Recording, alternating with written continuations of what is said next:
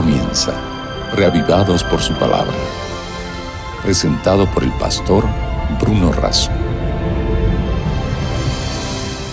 Porque no solo de pan vive el hombre, sino de toda palabra que sale de la boca de Dios, dijo Jesús. Y porque nosotros creemos en esa palabra y porque necesitamos un alimento diario, es que nos encontramos todos los días para ser reavivados por su palabra. Hoy nos detenemos a meditar en el capítulo 23 del libro de Isaías, pero antes pedimos la bendición de Dios. Señor, por favor asístenos con tu espíritu al meditar en tu palabra.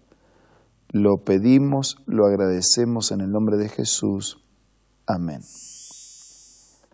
El capítulo 23 de Isaías presenta una profecía contra una ciudad llamada Tiro. Tiro era una ciudad marítima, portuaria, de incesante vida comercial, de tráfico, de naves comerciales, de pesca, pero también era una ciudad totalmente perversa.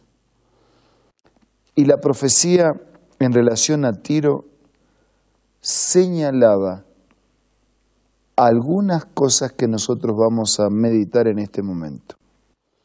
Dice profecía contra Tiro, giman barcos de Tarsis, porque destruidas están su casa y su puerto.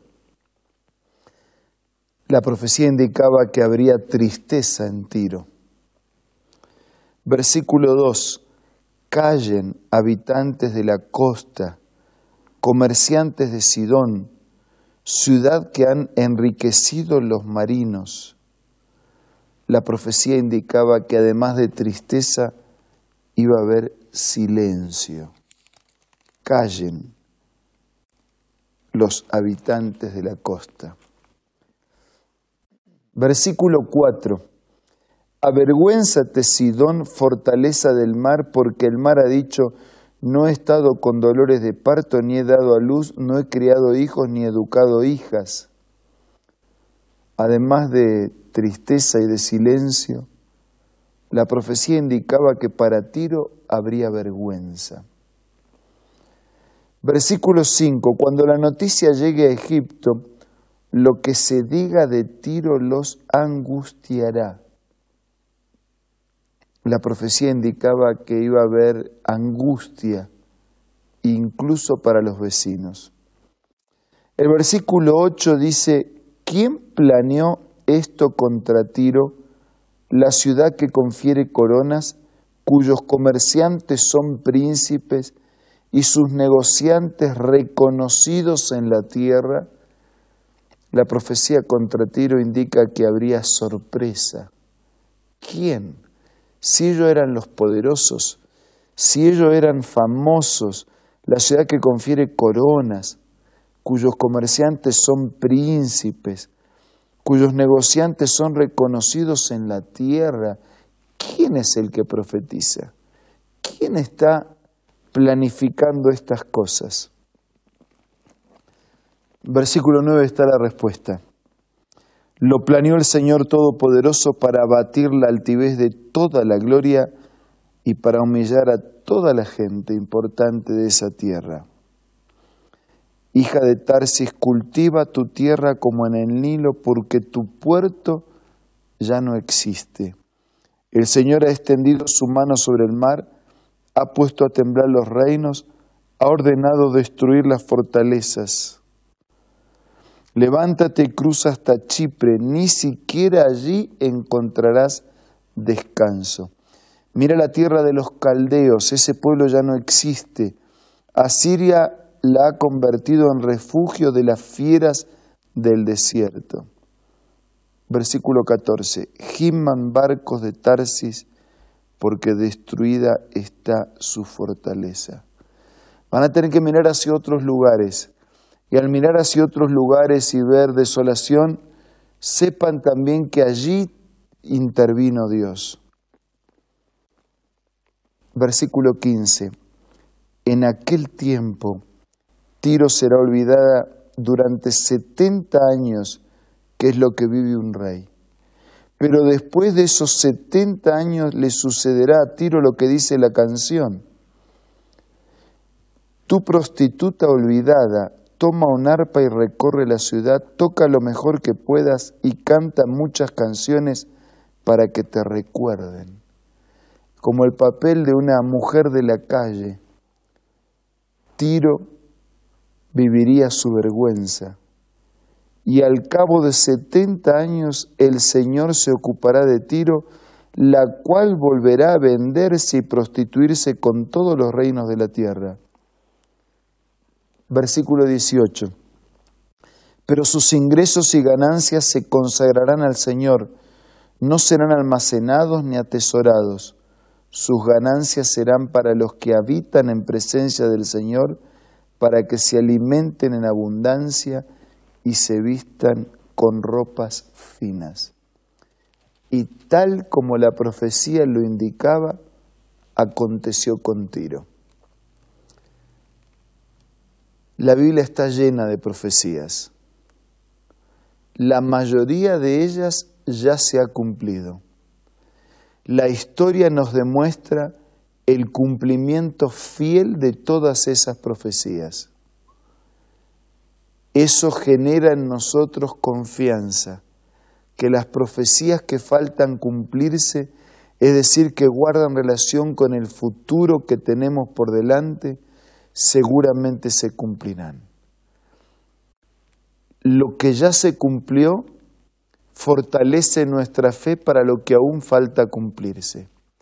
Hay personas que creen en las profecías de la Biblia, hay otras que las cuestionan, que las critican, que consideran que no tienen sentido, que no son verdad, que son simples cuentos. La arqueología ha demostrado la antigüedad de la escritura las cosas fueron escritas antes de suceder. Daniel lo diría de esta manera. Dios es el que conoce el futuro, por eso lo anuncia.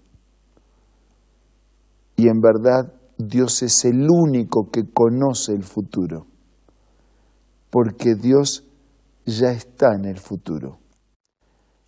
Dios es un eterno presente sin pasado, sin presente, sin futuro, un eterno presente, una vida para siempre, de siempre. Por eso Dios ya está en el futuro, conoce el futuro, por eso lo revela. Y lo revela a través de estos detalles de una profecía en relación a Tiro, como tantas otras profecías, para mostrarnos que hasta en el detalle pequeño Dios está presente. Y lo revela también a través de otros hechos, de otras profecías, para mostrarnos que Dios se interesa y la razón por la que revela el futuro a través de las profecías es la razón que Jesús esgrime en el Evangelio. Ya se los dije antes que suceda, para que cuando suceda, crean. ¿Será que podemos creer? ¿Será que esta profecía de algo que parece que no tiene nada que ver conmigo, que pasó cuando pasó y ya está tan lejos, puede fortalecer mi fe y ayudarme a confiar en el resto de las profecías y en toda la palabra de Dios? Sí, amigos, no solo de pan vive el hombre, sino de toda palabra que sale de la boca del Señor. Por eso en estos momentos de oración, dígale a Dios lo que usted pretende y necesita hacer con su palabra.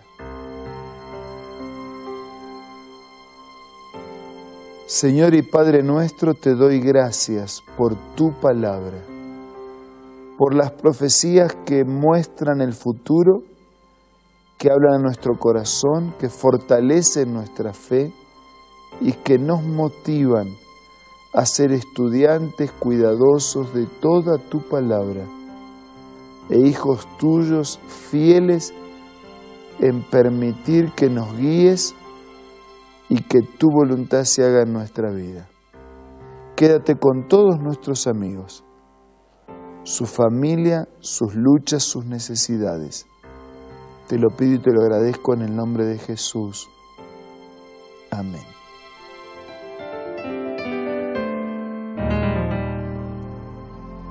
Nos reencontramos mañana para seguir siendo reavivados por la palabra de Dios. Que usted tenga el mejor de los días.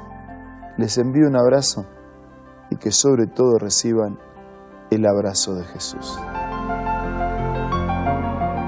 Esto fue Reavivados por su palabra, presentado por el pastor Bruno Razo.